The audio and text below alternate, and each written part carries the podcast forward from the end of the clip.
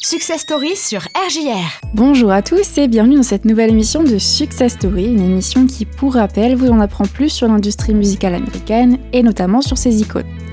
Aujourd'hui, on alterne une nouvelle fois les genres et on va partir sur de la soul. Comme pour le rap, la pop ou même tous les genres musicaux, bah, il y a beaucoup d'artistes qui s'intéressent à la soul. En cherchant le sujet d'aujourd'hui, j'ai vu que la personne dont on va parler, elle était caractérisée comme étant la véritable icône de la soul, alors qu'elle ne partait de rien. C'est pour ça qu'aujourd'hui, sur Success Story, on va parler de Lee Fields. Alors, Lee Fields, qui c'est? Et bah, ça, je vous répondrai que Lee Fields, c'est un artiste soul américain qui est né en 1951 en Caroline du Nord et qui est parfois surnommé Little JB pour sa ressemblance avec James Brown. Lee Fields, c'est le fils de Emma Jean Fields et de John Fields, et c'est aussi le deuxième enfant d'une fratrie de six enfants. Dès son plus jeune âge, il s'est intéressé à la musique, et à 17 ans, il a décidé de partir à New York pour entamer sa carrière musicale. Ce qu'il faut savoir, c'est que sa famille, elle n'avait pas forcément les moyens à l'époque de l'aider à se lancer. Sa mère, elle a même essayé plusieurs fois de le convaincre de ne pas partir, mais les Fitz, il avait ce rêve et il a décidé de ne pas écouter les autres et de se lancer. Vu sa passion et sa détermination, sa mère, elle a finalement décidé de le laisser partir en lui donnant ses 20 derniers dollars. Comme on dit des fois, qui ne t'entraîne à rien, et ça s'applique bien à Lee Fields parce qu'aujourd'hui, il est réellement vu comme une icône de la soul. Lee Fields va réellement commencer sa carrière en 1969 et va sortir beaucoup de chansons. Je vais pas vous dire un par un les titres de ses chansons depuis 69, mais je vais quand même en mentionner quelques-unes. En 69, il va donc sortir son premier single avec le label Bedford, qui va s'intituler Bewildered. Après ça, dans les années 70, on lui retrouvera plusieurs succès et d'autres chansons, comme par exemple Let's Talk It Over. Il finira en 79 par sortir son premier album qui portera le même nom, mais avec cette fois-ci le label Angle 3 Records. Mais ce qu'il faut savoir, c'est qu'avant d'être réellement installé comme artiste et de pouvoir sortir ses chansons et ses albums, bah comme toute personne qui débute, les Fields c'était personne. Je vous ai dit juste avant que les Fields il était parti réaliser son rêve à New York. Ce qui s'est passé là-bas, c'est qu'il est arrivé complètement à l'improviste chez un de ses amis à Brooklyn. Son ami, Fred Williams, il lui avait dit avant de venir quand il voulait, et les Fields, bah, il l'a clairement pris à la lettre. Le truc, c'est que son ami Williams, il se mariait le jour d'après. Mais au final, même son mariage, ça a fini par être une opportunité pour Lee Fields. En fait, on peut même penser que s'il n'était pas arrivé chez lui à ce moment-là, bah, il en serait peut-être pas là aujourd'hui. Ce qu'il faut savoir, c'est que Lee Fields, il a rencontré quelqu'un qui s'appelle Lonnie Smith au mariage de son ami. Un peu après leur rencontre, toujours le même jour, ils sont allés dans des clubs et notamment dans des clubs de karaoké. Là-bas, ils ont donc chanté et quand Lee Fields a chanté une chanson de James Brown, bah, il y avait des gens qui ont commencé à lui jeter de l'argent, un peu comme on pourrait voir par exemple avec un artiste dans la rue. Cet argent va donc lui servir à se payer un dîner dans un resto qui est assez chic et même à payer les trois premières semaines de loyer de l'appartement qui appartenait anciennement à son ami Williams. En fait, ici, on peut voir un certain message. Si on a un rêve, il faut absolument le suivre, tout comme l'a fait Lee Fields.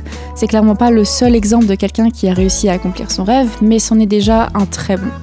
Il est arrivé chez son ami au culot, et dès le lendemain, il commençait déjà le chemin vers son rêve, ce que je trouve quand même assez beau.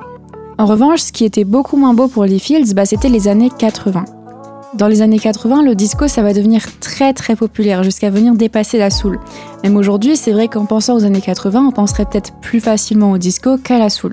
À cause de ça, tous les endroits où les Fields il était recruté pour jouer, bah ils vont le délaisser pour s'intéresser à des DJ.